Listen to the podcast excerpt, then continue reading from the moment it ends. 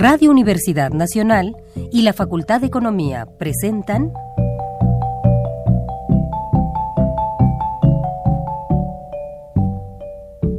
Los bienes terrenales.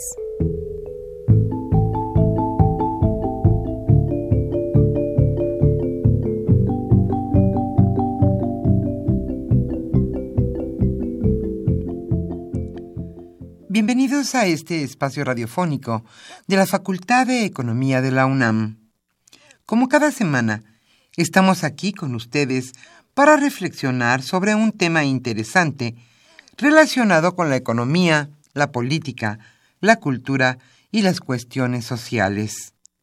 En nuestra mesa de análisis participan destacados especialistas, quienes nos acompañan hoy en este estudio y como siempre, le invitamos a participar en este programa a través de sus llamadas telefónicas. Para nosotros es un gusto saber que usted desde su casa, desde su oficina o en el lugar donde se encuentre, se interesa en el tema que tratamos. Nuestro número 5536 8989. Repito con mucho gusto. 5536 89 89.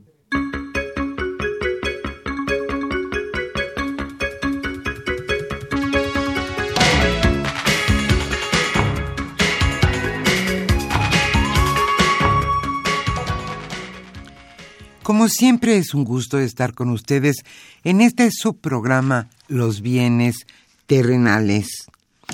El tema que hoy abordaremos se titula Los límites del modelo económico actual.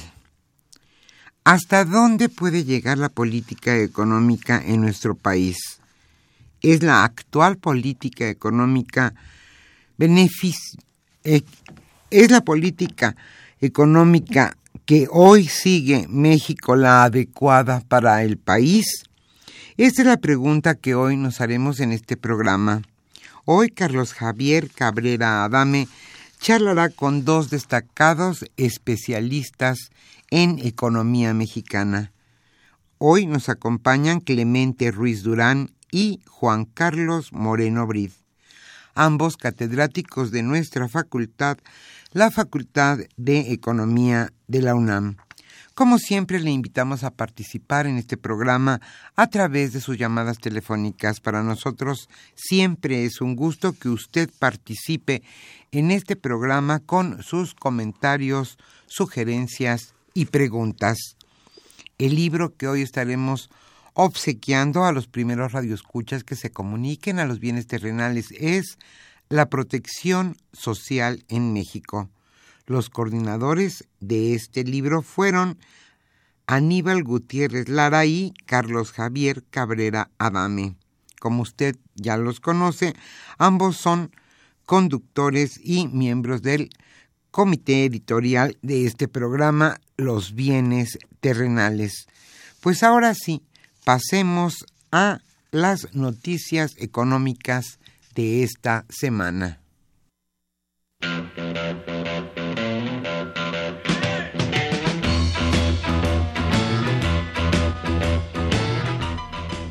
La economía durante la semana.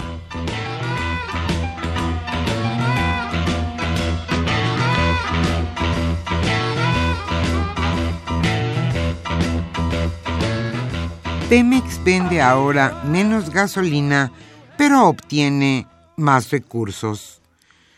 Petróleos Mexicanos, Pemex, vendió un menor volumen de gasolinas automotores durante el mes de enero pero los mayores precios de los combustibles le permitieron obtener más ingresos.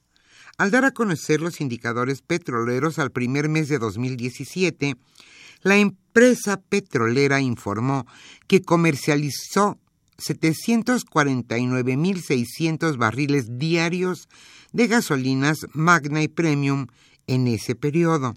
En comparación con enero del año pasado, el volumen de ventas fue 2.8% menor.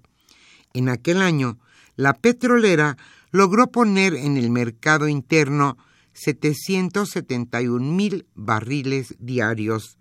Sin embargo, la ganancia para Pemex se obtuvo, sí, usted ya lo adivinó, por los precios más altos.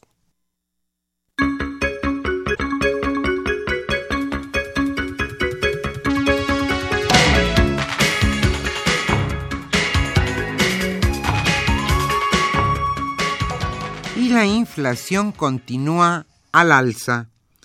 Aunque no hubo incremento en el precio de la gasolina en febrero, la inflación continuó su tendencia al alza, impulsada por el mayor traspaso de la depreciación cambiaria al consumidor final. Esto lo informó el INEGI.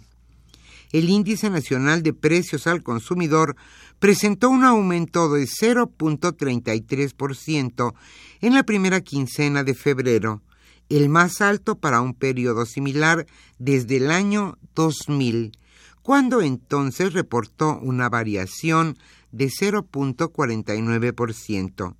En consecuencia, la inflación anual llegó a 4.71%, tasa que se ubica fuera del rango de tolerancia del Banco de México, que la considera entre 2 y 4%.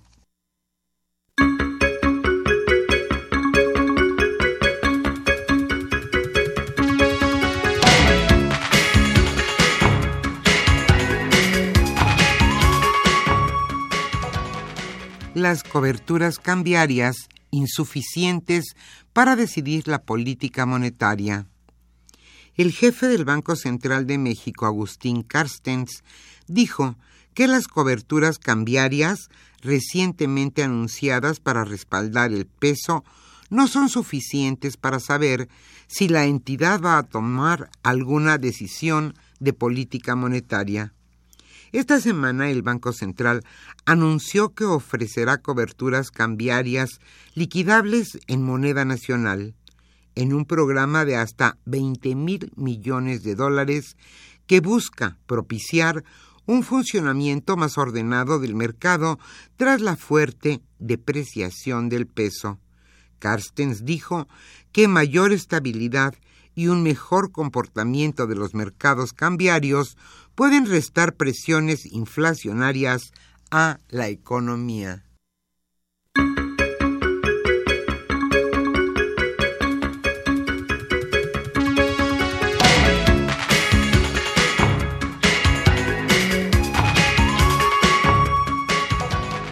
Impulsa la UNAM desde Estados Unidos Red en Defensa de Migrantes Mexicanos.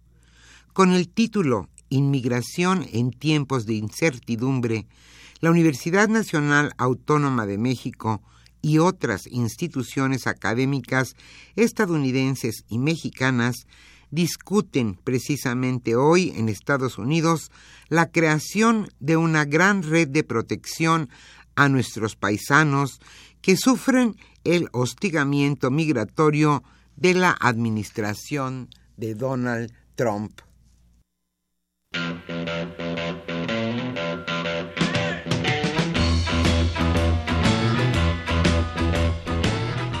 El tema de hoy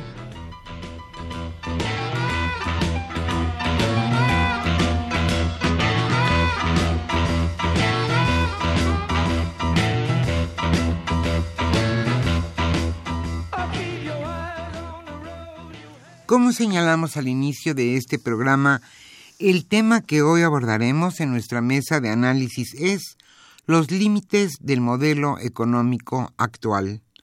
Hoy Carlos Javier Cabrera Adame charlará con dos destacados especialistas en economía mexicana.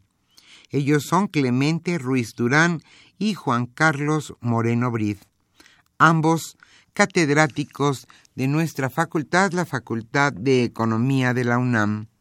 Como siempre, le invitamos a participar en este programa a través de sus llamadas telefónicas.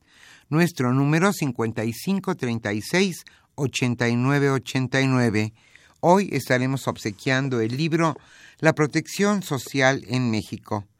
Este texto fue coordinado por Carlos Javier Cabrera Adame y Aníbal Gutiérrez Lara. Le invitamos a continuar con nosotros en este subprograma Los bienes terrenales.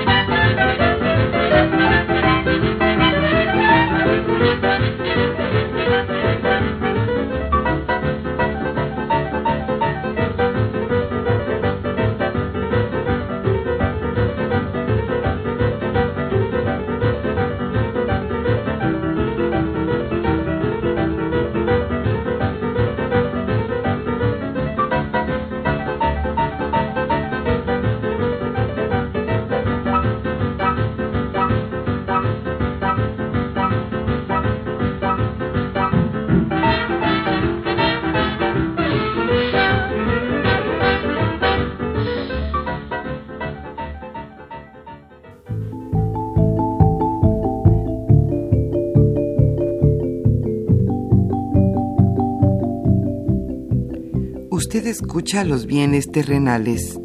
Nos interesa conocer su opinión.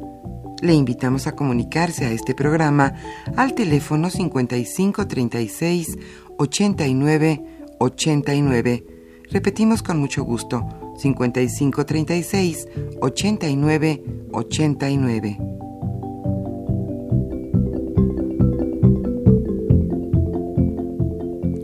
Muy buenas muy buenas tardes, estimados redescuchas de los bienes terrenales. Bienvenidos a una emisión más de este programa que con mucho gusto lleva a ustedes la Facultad de Economía y Radio Universidad Nacional Autónoma de México. Como ya se mencionó en la introducción de, esta emisión, hoy eh, eh, conversaremos con Juan Carlos Moreno Brit y Clemente Ruiz Durán sobre los límites del modelo económico actual. Más o menos a qué nos referimos. Podemos pensar que desde hace 30 o 35 años en nuestro país se optó por un modelo económico que básicamente eh, estaba orientado a fortalecer el sector exportador bajo el supuesto de que esta actividad impulsaría el crecimiento de la economía mexicana. Asimismo, otros de los rasgos eh, fueron pues una menor intervención, una menor participación del Estado en la economía a través de menor inversión, a, eh, a través de eh, reorientar los recursos hacia los programas sociales. y esto más o menos funcionó relativamente proporcionando al país una tasa de crecimiento baja, eh, mediocre, como se ha señalado en algunos momentos, pero que más o menos permitía que la economía flotara. Eh, ya para este año los pronósticos de crecimiento económico se ubican en torno a 1.4. Eh, es claro que la actividad exportadora está enfrentando dificultades eh, en un marco de incertidumbre muy fuerte en donde todavía están por definirse varias de las decisiones que pueda adoptar el presidente de Estados Unidos y que sin lugar a dudas tendrán un efecto en, la actividad del sector externo de la economía mexicana. Pues sin más les pediría bienvenidos a este programa, este una vez más. Eh, Clemente, si nos quisieras presentar un panorama general de la situación eh, de nuestro país. Mira, yo creo que es muy ambicioso tratar de presentar un panorama tan en unos cuantos minutos. Yo lo que creo es de que sí, el proceso de crecimiento en México ha sido muy bajo y esto pues hay que decirlo a los radioescuchas, ¿no? Esto pues tiene un efecto sobre los niveles de bienestar, ¿no? Y que eso es lo que nos debe de preocupar, ¿no? Porque si creciera poco la economía, pero nuestra población estuviera decreciendo, bueno, pues se podrían acomodar eh, la población a un crecimiento bajo y los niveles de bienestar podrían estar subiendo, ¿no? Como es el caso de Japón, ¿no? Que crece muy poco, eh, hay veces que decrece, pero como decrece más la población, pues entonces los niveles de bienestar son eh, cada vez mayores para los japoneses, ¿no? En el caso mexicano tenemos una dinámica todavía poblacional importante a la cual le tenemos que generar empleo. Y el problema del bajo crecimiento es que genera poco empleo. Entonces eh, tenemos en esa perspectiva pues a 29 millones de gentes en informalidad, ¿no? Eh, ¿Y eso qué quiere decir? no La informalidad quiere decir de que en general no, no se puede decir que para todos eh, la informalidad representa pues ingresos bajos y condiciones de seguridad social nulas, ¿no? Entonces, en esa perspectiva, pues el país no no logra, ¿no? Con el crecimiento que tiene, jalar a estas gentes a un nuevo estadio de desarrollo en el cual todo el mundo pudiera estar bien. Entonces, sí necesitamos crecer más. Ahora, crecer eh, más, ¿no? Obviamente que quisiéramos nosotros que fuera el mercado interno, ¿no? Depender menos del exterior. Pero este modelo que hemos estado construyendo en los últimos, en las últimas décadas, no se cambia de la noche a la mañana. Es decir, eh, por mucho que quisiéramos, ¿no? Es decir, decir que vamos a fortalecer el mercado interno, vamos a subir los salarios, todo eso, eso lleva un periodo, ¿no? Y, y entonces tenemos la trampa de que eh, del sector externo, de que necesitamos ahorita seguir exportando y la negociación con los Estados Unidos pues obviamente se vuelve crítica para poder mantener cierto nivel de crecimiento, ¿no? Un nivel de crecimiento cuando menos del 1 o 2%. Eh, entonces estamos en un grave problema que puede esto ocasionarnos, ¿no? Una situación pues de mayor incertidumbre. Y a esto no ayuda también eh, la actual política económica, ¿no? Porque si un papel tiene un Estado es dar certidumbre a la economía, dar certidumbre a los ciudadanos de lo que va a suceder y lo que tenemos es visiones muy encontradas del país dentro del mismo gobierno de lo que se debe hacer y cómo se debe negociar con Estados Unidos. Y en esto, lo que ha causado es mayor incertidumbre. Es decir, la negociación no sabemos qué esperar de ella, ¿no? ¿Qué es lo que están negociando el secretario, el secretario de Economía? ¿Qué está negociando el, el canciller, no? Que nos dijeran cuál es la estrategia, ¿no? Entonces dicen, es que vamos a tratar de sacar los mejores términos. Términos, bueno, si supiéramos eh, términos de qué, no, sobre qué, ¿no? Entonces, lo que creo que en este sentido el gobierno se suma a la incertidumbre que existe dentro del país. Entonces, eh, esto pues crea menos expectativas de ganancia para muchos y por lo mismo menor inversión. Entonces ahí tenemos un punto clave, ¿no? Eh, tenemos que solicitar a la autoridad, ¿no? Al Estado mexicano, que sea claro de cuál es, en este, en este trance, ¿no? cuál es el proyecto exactamente y qué van a estar negociando con un gobierno que es impredecible, que es el gobierno de Estados Unidos. Llegan los representantes de Estados Unidos a México, dicen una cosa y el presidente al mismo tiempo está diciendo otra cosa. Entonces, eh, hay mucha incertidumbre. Y lo que yo digo es, no, no nos sumemos esa corriente de incertidumbre, sino que veamos cuál es la ruta que quiere el país tomar. Eh, Juan Carlos, bienvenido. un gusto, este gracias, hombre. Eh, tu opinión, tu visión de la situación por la que está pasando la economía y las posibilidades que que se enfrentan y los obstáculos, mejor dicho, que estamos enfrentando. Bueno, de entrada, gracias por la invitación y estar aquí con, con Clemente, buen amigo y excelente economista, y tú también, obviamente. Quisiera complementar un poco lo que decía Clemente, quizá tomando la figura de aquella película Ayer, Hoy y Mañana. Ahorita Clemente se concentró mucho en el hoy y tú empezaste con una pregunta sobre si el modelo funciona o no funciona y, y si bien coincido con el diagnóstico que hace mi querido colega, si tomamos los 30 años de este modelo, ¿qué, es, ¿qué es lo que funcionó, qué no funcionó? Porque también decir que nada funcionó, quién sabe, ¿no? Recordemos que salíamos de la crisis de la inauguración, de la crisis internacional de la deuda por México, el colapso petrolero, etcétera, etcétera. Y México opta con una, por una serie de reformas por colocar la baja inflación y el bajo déficit fiscal, y como decía Clemente, el retiro del Estado de la intervención económica, para orientar la economía hacia el sector exportador. Orientarla es distinto a promover las exportaciones, porque realmente no se promovieron las exportaciones. Las políticas industriales, salvo la de Maquila, desaparecieron. ¿Y qué se logró? Se logró bajar la inflación, sin duda, se logró cerrar un déficit, sin duda, sin fortalecer las finanzas públicas, por cierto. Nos convertimos en exportadores excelentes de manufacturas y ya no de petróleo. Logramos todo eso, pero lo que no se logró fue lo que se quería, que en última instancia era mejorar el bienestar de los mexicanos. Creo que mejoró un poquito, el PIB per cápita fue aumentando, pero la, si es la métrica clave, se cerró la brecha con Estados Unidos, el PIB per cápita norteamericano con respecto al mexicano. Desde el 82 se abrió el TLC, reformas vinieron, reformas fueron, se siguió abriendo, se siguió abriendo, y eso con las exportaciones creciendo maravillosamente. Pero lo que pasó es que se creó una suerte de dualidad económica muy fuerte que ya existía, pero se acentuó, en que las exportaciones se volvieron muy intensivas en importaciones y no arrastraron al resto del país a esta senda de crecimiento acelerado, estable, seguimos teniendo crisis y todo. Recordemos que desde 2008, un poco antes, la pobreza empieza a subir, es mayoritaria, la vulnerabilidad, los indicadores de pobreza laboral son impresentables. Ya tenemos la que es la catorceava economía del mundo con unos indicadores sociales que distan de ser de una catorceava en términos de, de eso, ¿no?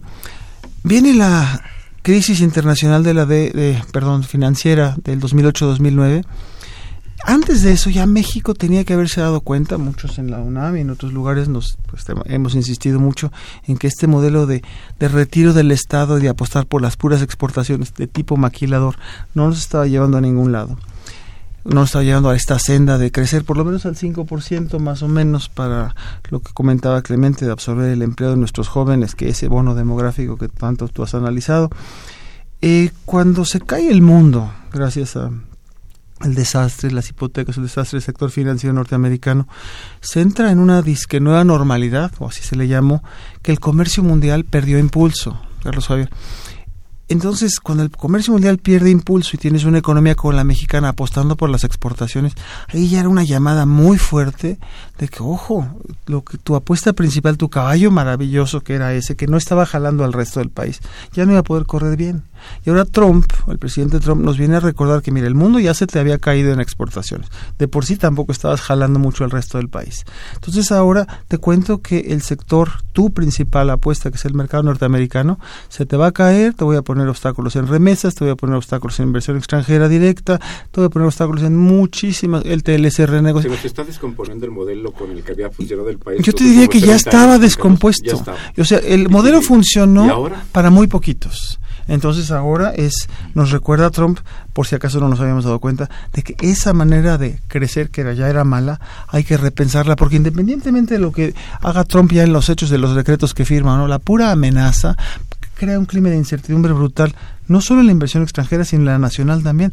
¿En qué vas a invertir? ¿Qué va a pasar con el tipo de cambio? ¿Qué va a pasar con tantas cosas? ¿Qué pasa con las finanzas? Entonces, en ese momento es lo que, y yo subrayaría lo que está mencionando Clemente, si tienes dos motores, el motor externo y el interno, pues el motor externo está apagado, hay que reprenderlo de alguna manera, eh, reencenderlo de alguna forma u otra. Pero ¿qué pasa? E-, eso no es fácil. Necesitas unas políticas industriales importantes, políticas comerciales que vayan más allá de quedar bien con Trump o no, independientemente de que pase con el TLC, y la política del mercado interno. Nosotros como país abandonamos la preocupación por la igualdad o por la desigualdad por décadas. Entonces, eso es lo que ya no puede seguir así, porque además la fractura social la hemos visto, ¿no? Entonces, el modelo, tienes razón tú, no está funcionando, pero no está funcionando no solo desde noviembre del año pasado, ya no estaba funcionando desde el 2007-2018, no estaba funcionando hace mucho. Aquí más bien lo que se está parando es el motor, ya venía jaloneándose, ¿no? Y súmale que... Y en este momento pues ya se paró, ya no avanza. Y además Parece que, no va a avanzar, ¿no? Y las banderitas bonitas que tenemos de la estabilidad, pues también están fuertemente cuestionadas, la inflación para arriba, el tipo de cambio no se menciona y el déficit fiscal. Así es, efectivamente. Algunas de las columnas de este esquema que se aplicó en México en los últimos eh, lustros, eh, Clemente, pues tenían que ver con este esquema de estabilidad que ha mencionado Juan Carlos, el tema de la inflación, pero la inflación eh, está repuntando de una manera muy importante, muy significativa, no solamente en el indicador por medio, sino dentro de los subíndices que componen ese indicador por medio, donde hay eh, algunos rubros, particularmente el de alimentos, que están eh, muy, muy, que han crecido mucho y que van a tener un impacto en la población.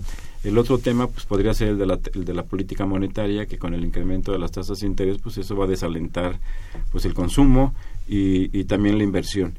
Y como tú planteabas al inicio de, tu comentario, de tu primer comentario, eh, Clemente, eso no, no es fácil, eso no podemos quizá podríamos proponer y elaborar algunas cosas para que este país funcionara mejor, pero no es sencillo ni, y no se hace, como tú bien decías, de la noche a la mañana. Pero entonces, ¿qué hacer? ¿Qué, ¿Cómo pensar eh, el, la articulación del crecimiento de este país? Mira, yo creo que la articulación tiene que venir por una por ejercer la fuerza del Estado. Es decir, eh, en esta perspectiva, ¿qué es lo que sucede? ¿Cuál es el único agente independiente que puede realmente dar un impulso a la economía? Yo creo que es el momento de pensar en ciertos proyectos estratégicos del Estado y aumentar el gasto público. Porque lo que pasa eh, y lo que ha estado sucediendo es de que en medio de esta retracción de la economía, eh, lo que está sucediendo es que también dice el gobierno, no, voy a ponerme a, apretar el cinturón y no voy a gastar más. No, pues no es el momento de decir esas cosas. Es el momento de ver cómo le hago, pero tengo que tener ciertos proyectos con los cuales vayan, voy a disparar el crecimiento en ciertas regiones que han estado eh, dañadas, ¿no? Eh, entonces, siguen una postura de que pues lo mejor es apretémonos el cinturón y veamos qué pasa, ¿no? Y esto yo creo que hay una cuestión ahí mal entendida, ¿no? De que eh, dicen es que si no se nos va a disparar la deuda pública y entonces nos van a calificar mal. Que ya se disparó por lo eh, demás. No, sí, pero, en fin, perdón. se nos va a disparar la deuda pública y lo que va a suceder es que las calificadoras nos van a calificar mal y la inversión no va a llegar. Mira, las calificadoras nos van a calificar mal si no estamos haciendo bien las cosas y si no tenemos actividad económica, ¿no? porque para generar los ingresos suficientes para poder pagar la deuda que tenemos, necesitamos generar mayor actividad. Entonces, yo creo que aquí hay una confusión, ¿no? Eh, ¿para, qué, qué, ¿Para qué margen da el aumentar el gasto? Yo creo que lo podíamos hacer con ciertos proyectos específicos que se viera que fueran a tener el impacto eh, nacional y regional que se requiere. Entonces, eh, esto es una cuestión que a muchos les puede eh, sonar un poco pues dispar, ¿no? Porque ¿cómo? Y entonces qué la inflación se nos va no.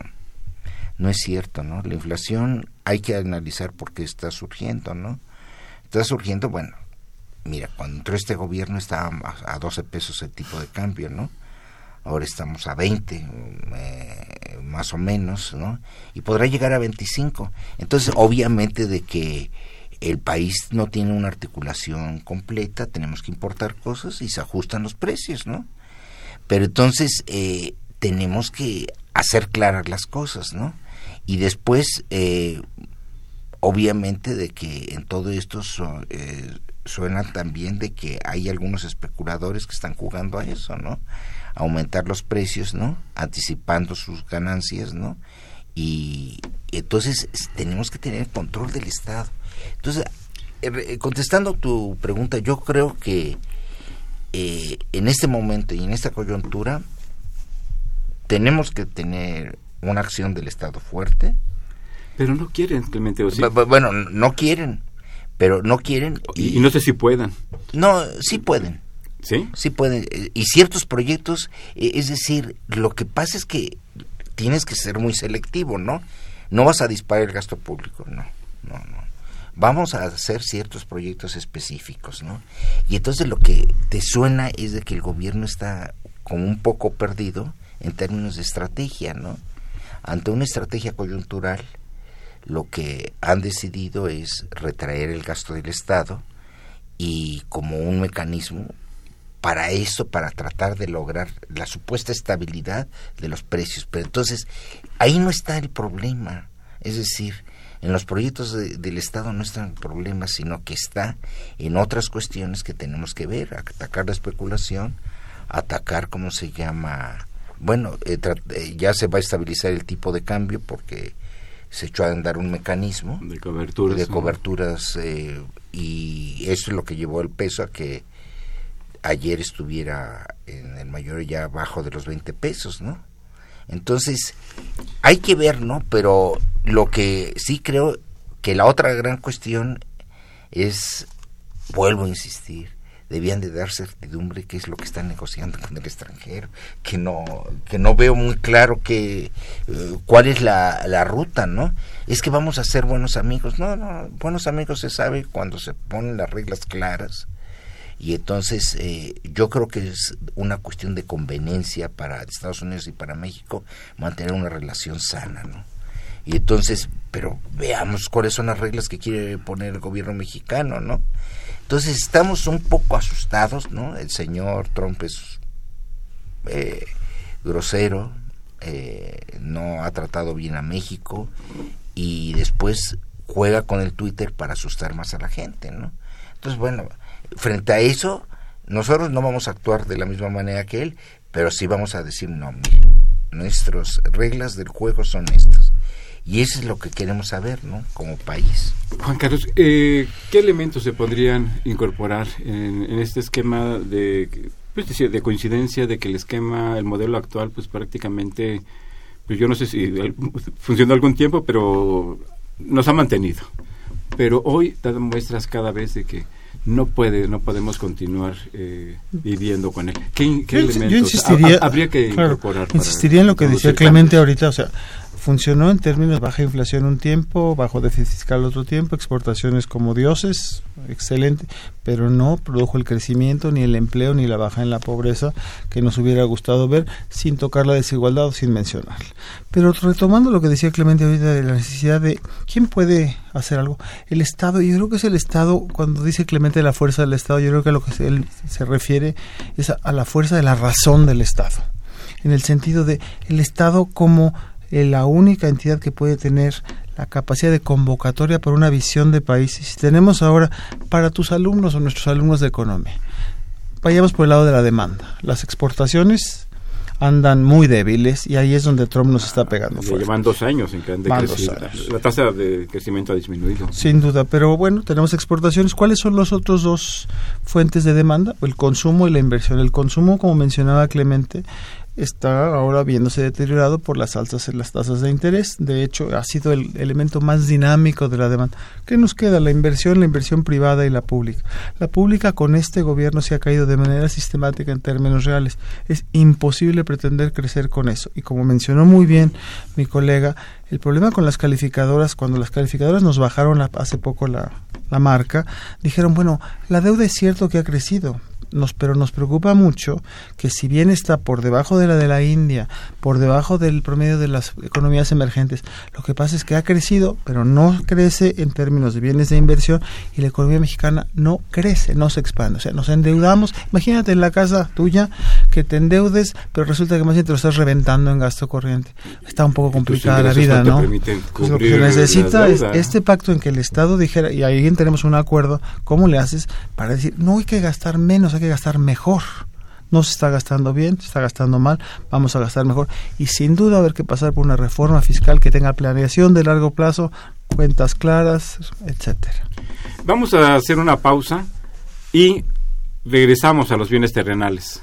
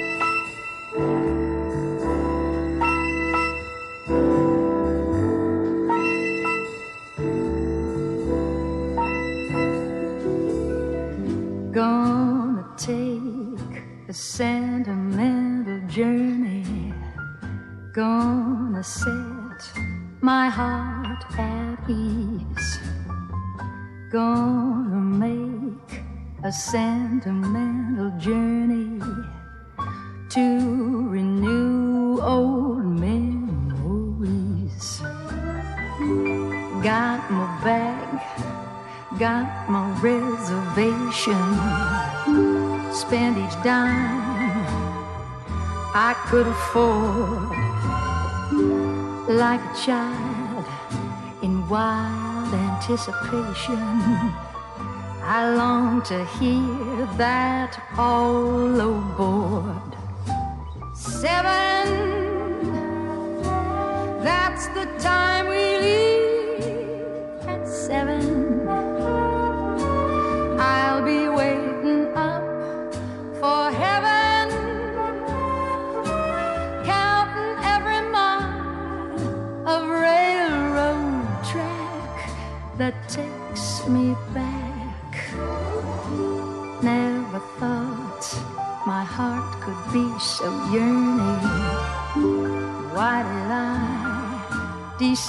Decide to roam?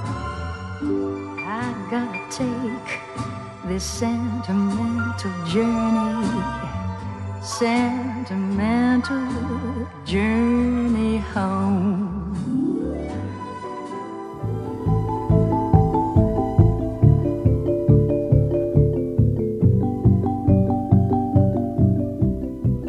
Usted escucha los bienes terrenales.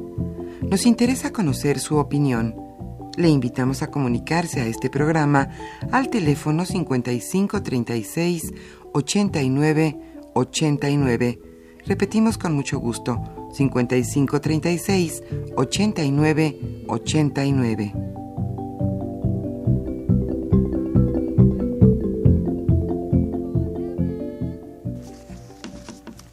Se encuentran en esta mesa de análisis Juan Carlos Moreno Brit, eh, Clemente Ruiz Durán y su servidor Carlos Javier Cabrera Adame para comentar sobre las características del esquema que se ha instrumentado en nuestro país eh, para funcionar económicamente. Antes decíamos un modelo de crecimiento, pero eso yo creo que ya podríamos irlo excluyendo, lo del crecimiento, no simplemente el modelo en que funciona nuestra economía. Eh, si no tienen inconveniente, vamos a ceder la palabra a nuestros redescuchas. Don Leopoldo Ruiz, gracias por llamar. nos habla de Coyoacán.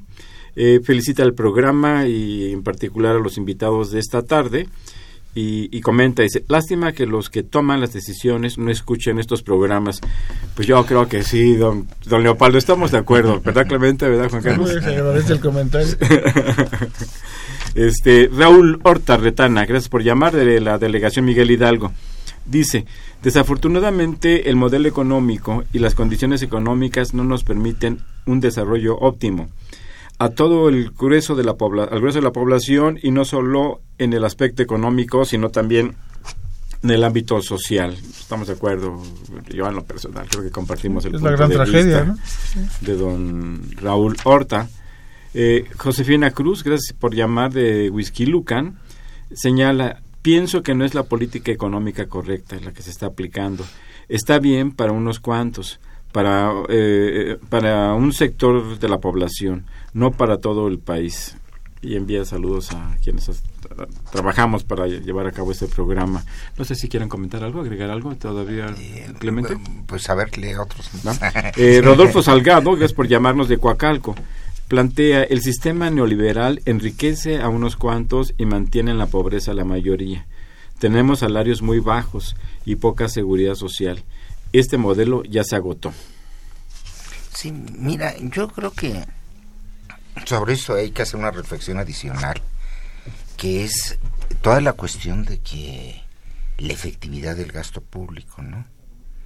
Lo que hemos tenido en los últimos años es mayor gasto, deuda y todo lo que se quiera, pero con pocos resultados. Es decir, los efectos multiplicadores del gasto se han reducido. Y esto tiene que ver, entre otras cosas, con esquemas de corrupción.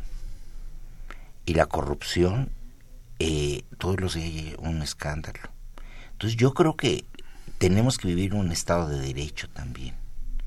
Para todas estas personas que están encargadas de las finanzas públicas y muchas veces se descubren ¿no? Eh, cuestiones tan graves como los desfalcos o toda esta situación, pues eso tampoco hace que funcione. Entonces necesitamos un mensaje eh, en el cual se eh, realmente sea contundente en términos de que la situación no solamente se, se van a hacer planes estratégicos, sino que los planes estratégicos van a ir enmarcados en un Estado de Derecho y caiga quien caiga, ¿no? Entonces, esto yo creo que es un elemento que en las preguntas se deja entrever, ¿no? Eh, ¿Para qué más gasto público? Sí, gasto público para crecer, no gasto público para enriquecer a unas cuantas personas, ¿no? Entonces, tenemos que tener esta visión de claridad de un Estado de Derecho que realmente está cumpliendo con los objetivos que es promover el crecimiento y el desarrollo y la situación, la estabilidad de las, eh, del país, ¿no? Yo te agregaría de los dos comentarios anteriores, es que habría que colocar a la desigualdad en el centro de las preocupaciones de la macroeconomía. No se puede dejar solamente a la parte de la política social entendida la vieja usanza. Las decisiones de macro, de política fiscal, de política monetaria, tienen que ver cómo van a afectar la desigualdad en nuestro país. Pensar en que vamos a crecer a través del mercado interno, que es la única manera, sin tomar en cuenta la desigualdad desde el principio, es una falacia. Sería totalmente... La- Eso sí sería populismo, creer que vamos a crecer sin atacar la desigualdad desde el principio en el diseño y concepción y aplicación de la política macroeconómica. Así es, la gran concentración del ingreso que hay en el país pues es desproporcionada, eh, es insultante, eh, está fuera de proporción eh, teniendo como- teniendo en cuenta las características del Una vastísima pobreza, y los muy bajos ingresos que perciben millones y millones de, de trabajadores en el país. Pero solo no se corrige. Si no entra una preocupación por ello, no hay manera. Al contrario. Y el Banco Mundial y el Fondo Monetario, por citar algunas autoridades, están diciendo justamente lo mismo, que la desigualdad tiene que ser atacada y eso ayudará al crecimiento económico. Dolores Ruiz Castañón eh, habla de la Benito Juárez, gracias. Pregunta, ¿en qué consiste la protección cambiaria, la cobertura cambiaria que, re- que anunció hace dos o tres días el Banco de México? Clemente, ¿podrías ayudarnos a explicar? Mira, eso es muy breve, ¿no? Lo que hacen es eh, poner en el mercado, ¿no? Un mecanismo a través del cual se protege al eh, las coberturas cambiarias se hacen eh, a nivel internacional y entonces con esto se evita que las instituciones financieras pierdan. Entonces, eh, lo que nosotros hacemos es, con esta cobertura que está, por ejemplo, en alguna parte del exterior, lo que estamos protegiendo es la compra de las divisas por anticipado. Con un pre- precio pactuado en el mo- al Pactado en el momento. momento, así es. Eh, y, perdón, omití la segunda parte del comentario de doña Dolores. ¿Esto ya se ha hecho en el país? El FICORCA más o menos o desempeñaba menos el fue. fedicomiso de cobertura de riesgos cambiarios que se instrumentó allá por los años 80, más o menos tener la misma Más o menos, sí. eh, la Eh, misma intención, ¿no? En sí. particular para el sector Para, eh, para evitar, empresarial. sí, sí. Eh, Ana Cuevas, Ana Cuevas, perdón, eh, gracias por llamar de Naucalpan. Eh, gracias, felicita el programa y señala que los invitados de esta tarde son estupendos. ¿Se le agradece? Lorenzo Cruz Salinas, de Xochimilco, gracias por llamar. Dice, las calificadoras cada vez ven con más preocupación la situación económica de México. Esto conlleva graves riesgos para el país. ¿Qué se puede hacer? Eh, pero déjame, eh, el- hay un tema que yo me estaba guardando, pero que desde hace un poco rato lo traigo por ahí. el problema está en que no hay quien califica las calificadoras, ¿no? Totalmente y el papel que desempeñaron en, en que han 2008-2009 fue muy lamentable, pero sin embargo hay que reconocer que sus opiniones, sus recomendaciones tienen un efecto en los mercados crediticios y en la definición de tasas de interés para quienes solicitan, para los países sobre- que solicitan créditos. Rodolfo Encinas López de Ciudad Neza, gracias por llamar. Dice, yo no sé qué tipo de modelo económico se lleva en México. Lo que sí sé es que cada vez los trabajadores somos más pobres. Ya sea que se trabaje en el campo, en una oficina, en una fábrica o en el sector de servicios. El salario es insuficiente. La corrupción es omnipresente en el gobierno. A nadie se castiga por el desvío de recursos. Yo creo que es sensato y realista. Nosotros hablamos del modelo económico del país y, y, bueno, nos dice, pues yo no sé de modelos, pero lo que sí sé es que la situación es complicada para los Él trabajadores. toca un tema adicional interesante porque hablábamos de corrupción, pero él toca el de la impunidad, porque se puede detectar la corrupción y si no pasa nada, pues es más bien la impunidad. Y, y trata otra cosa que hay que hacer mucho énfasis, la cuestión salarial, ¿no? La cuestión Sí. salarial ahí, bueno, las cuestiones del salario mínimo que se revisa, se revisa poco y los trabajadores no ganan, ¿no? Y después hay que exigir que los trabajadores tienen que unirse y exigir capacitación y que se les dé una mayor eh, proporción por la productividad, ¿no?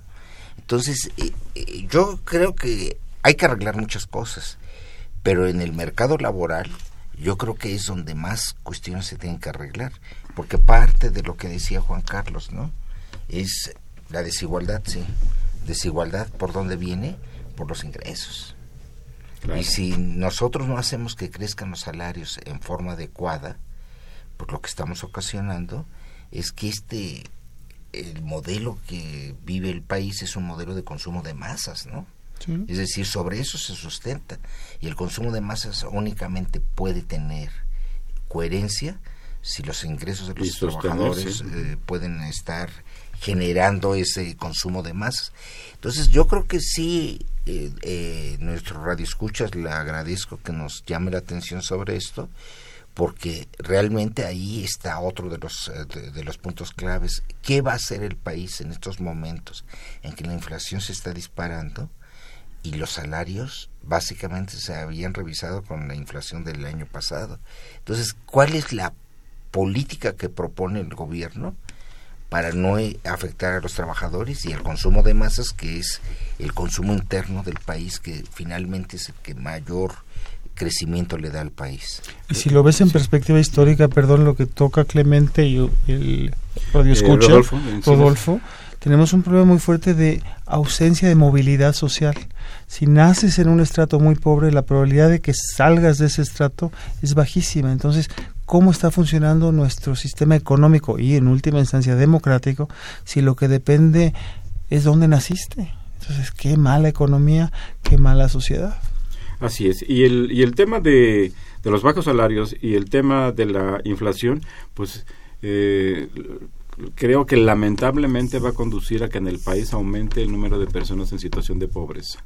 Lamentablemente va a haber cada vez un mayor número de personas que van a estar imposibilitados de adquirir la canasta básica alimenticia, que es uno de los criterios que utiliza el Coneval para medir la, la pobreza en nuestro Pero país. tocas ahí un punto muy interesante, Carlos Javier, que el gobierno podría hacer un programa especial, si quieres llámale producción este, política industrial, para que las, las actividades que se dedican a producir bienes de la canasta básica tuvieran mayores estímulos, mayores chances de tener maquinaria, etcétera, para que esos bienes no suban tanto de precio. Y ahora, si creciendo la economía al 1.4%, no hay manera que se genere empleo decente, no hay manera que la pobreza empiece a bajar. Eh, Asael Zamora la- nos habla de la delegación Gustavo Amadero. Él dice, con Bush se metieron a la fuerza a Irak. Los rep- republicanos hacen lo que quieren, no respetan a la ONU ni a otras instituciones. Ese es otro gran tema, el papel de los organismos multilaterales y el desprecio que está llevando a cabo el señor presidente de Estados Unidos hacia estas instituciones que se han ocupado y se han preocupado por regular problemas comerciales, problemas eh, financieras en el, en el mundo. Entonces, es, es- eso es algo que, eso es un tema que espero que podamos abordar en este programa en las próximas emisiones. Pues ya la eh, cancelación de la ley TOT Sí, que regulaba algunos aspectos del mercado financiero de Estados Unidos pues ha sido eliminada y eso seguramente se traducirá eh, o favorecerá posibilidades de especulación. Bueno, mundial, el cambio en la visión sobre el cambio climático que trae esta administración es criminal. que no cree que haya cambio No, no, climático, no, no, bueno, perdón. David Gómez Sixto, gracias por llamar, de Álvaro Obregón. ¿Cómo vamos, plantea, cómo vamos a hacer fuerte a un régimen si son lacayos de un imperio que nos domina? El poder radica en el pueblo, mientras los ricos que no trabajan son los que se quedan con el excedente del pueblo haciéndose más ricos. Este, ahí está, señor David. Ahora regresamos sobre estos temas. Eh, gracias al señor Cristóbal Melgarejo, de, por llamar de la delegación Venustiano Carranza, eh, plantea, me pregunto por qué los políticos que nos gobiernan no voltean los ojos a instituciones como la UNAM para cuando menos oír consejos. La forma como se ha conducido la economía en México ha sido un fracaso. Con Trump o sin Trump, llevamos muchos años con crisis. Ahora la situación se vuelve más difícil. En lo, en lo personal comparto sus puntos de vista, señor eh, Melgarejo. Eh, la señora Norma Salgado Arias nos llama de la dele- delegación Tláhuac. Gracias. Dice, pagamos impuestos en nuestro trabajo y también en todo lo, en todo lo que consumimos. Si en el cheque nos descuentan aproximadamente 25%, supongo que de impuestos, y además se paga 16% de IVA, lo que realmente nos queda es 60%. ¿Es eso justo? Plantea. Pero si tuviéramos buenos servicios, nadie se quejaría, pero ese no es el caso. Nuestros impuestos están en manos de gente que solo busca volverse rica. Eh, pues con eso hemos concluido el repaso de las llamadas y comentarios que nos han hecho amablemente nuestros radioescuchas. Eh, Juan Carlos Clemente, ¿alguna reacción sobre las opiniones que hemos tenido? Pues sí, mira, yo creo que hay inquietudes muy eh, claras, ¿no? Respecto a qué es lo que va a suceder con el país. Y creo que para la cuestión de la soberanía de que hablaban, ¿no? Y que dicen que somos lacayos de esto, la mejor manera de atacar ese tipo No nosotros, el, el gobierno. el, el gobierno sí, que somos lacayo. que es- bueno, es que el gobierno es un lacayo. Lo que se tendría que hacer es, por eso, establecer reglas muy claras para mostrar de que realmente México tiene un gobierno fuerte que puede negociar externamente. Eh, es en, en este sentido, pues debíamos de llamar pues a un a una visión del gobierno diferente que eh, es decir no puede ser que desde el finales del año pasado nos dieron a conocer un presupuesto, nos dieron a conocer directrices y como si no hubiera pasado siguen avanzando. Yo creo que ahorita es un momento de reflexión nacional y que como tanto esa reflexión nacional debía de ser clara y transparente de cuál va a ser la ruta y los escenarios que se podrían plantear para el país. Creo que México puede salir adelante, como siempre ha salido, ¿no? Somos un país y, con muchas fortalezas, entre otras por su capital humano, como lo vemos en todo el, en toda la extensión de la palabra, y pues a lo que tenemos que proteger es ese capital humano que pueda realmente seguir en condiciones de eh, fortalecer a la economía. Entonces, eh, yo llamaría a una reflexión a todos los mexicanos a demandar es, eh, que se nos presente una visión hacia los próximos meses de este país. Juan Carlos. Yo lo sumaría, si quieres, un poco más concreto, si bien tiene toda la razón Clemente, eh, un acuerdo nacional entre los actores de peso económico y de peso político. El último intento de hacer un acuerdo hace poco, el acuerdo por el crecimiento y el bienestar familiar, que la Coparmex dijo que no se hacen los pactos en tres días y no firmó, la Unión del Trabajo tampoco.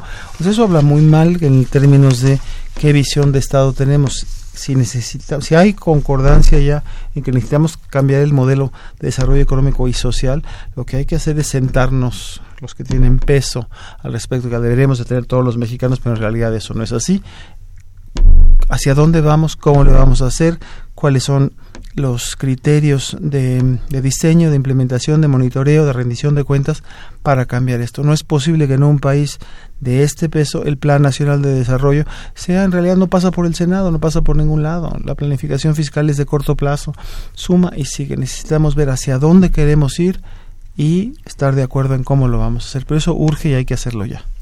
Eh, yo quisiera retomar un poco el comentario del señor Cristóbal Melgarejo, que planteaba que, que no entendía, es decir, que no se explicaba, mejor dicho, por qué el gobierno no escuchaba, no miraba hacia algunas instituciones educativas, explícitamente mencionaba a la UNAM, para escuchar otras opiniones distintas a las que ellos están llevando a cabo para la conducción económica y social del país. Yo eh, creo que en la UNAM eh, se desarrollan debates, planteamientos, propuestas. Hay una del Grupo Nuevo Curso de Desarrollo, eh, donde se hace un diagnóstico y se hacen propuestas para el país, pero igual se hace en la UAM, igualmente se hace en el provincia. Politécnico, en el CIDE, en el Colmex, en las universidades de provincia. Hay distintas voces desde el ámbito académico, desde el ámbito empresarial, comercial, eh, social y por supuesto también está el sentimiento de la población de, los, de grandes sectores de la población mexicana llamando eh, a, revisar las cosas, a replantearlas. Es claro que, en, en, mi opinión, y creo que lo compartimos, que el rumbo debe de ser eh, modificado, que si la inercia nos conduce y nos lleva eh, por, por, el camino por el que estamos, pues los resultados no van a ser lo que esperamos en términos de mayor crecimiento, de mayor generación de empleo, de mayor eh, bienestar, de mayor certeza, de mayor seguridad para la población y que sin duda alguna, eh, si no corregimos esto, pues se, va, se seguirá alentando la migración que tantos problemas y tantos padecimientos tienen las personas que recurren a ese camino en Estados Unidos. Los dramas los hemos estado, los han estado documentando eh, ampliamente de las personas que están eh, migrando de este país, pues porque en nuestro país hay que ser honestos y claros y, y, objetivos, no les ofrece las condiciones para mejorar, no les ofrece las condiciones para eh, tener una vida decorosa, simplemente para dejarlo así. Eh, pues les agradezco mucho eh, a Clemente Ruiz Durán que haya estado aquí con nosotros. Me cuesta trabajo traerlo, pero qué bueno que accedió a venir. A Juan Carlos Moreno Ruiz, muchas gracias por estar un placer, aquí. Un honor estar con ustedes dos aquí, eh, juntos Radio Escuchas en Radio. Eh, les agradecemos mucho que nos escuchen, también que nos escriban. Eh, los esperamos el próximo viernes a una emisión más de los bienes terrenales que les recuerdo es un programa de la Facultad de Economía y de Radio Universidad Nacional Autónoma de México. Muchas gracias y muy buenas tardes. Agradecemos su atención y participación en este programa a través de sus llamadas telefónicas y la invitamos la próxima semana a la misma hora en otro programa más de los bienes terrenales. La coordinación general fue de Carlos Javier Cabrera Adame. La coordinación académica de Aníbal Gutiérrez, Roberto Cabral, Alejandro Pérez Pascual, Rubén Antonio Miguel y Leonardo Lomelí Vanegas. En los controles técnicos, nuestro compañero Humberto Sánchez Castrejón. Y en la voz y producción, su amiga Irma Espinosa, quien se despide de ustedes y le desea un agradable fin de semana.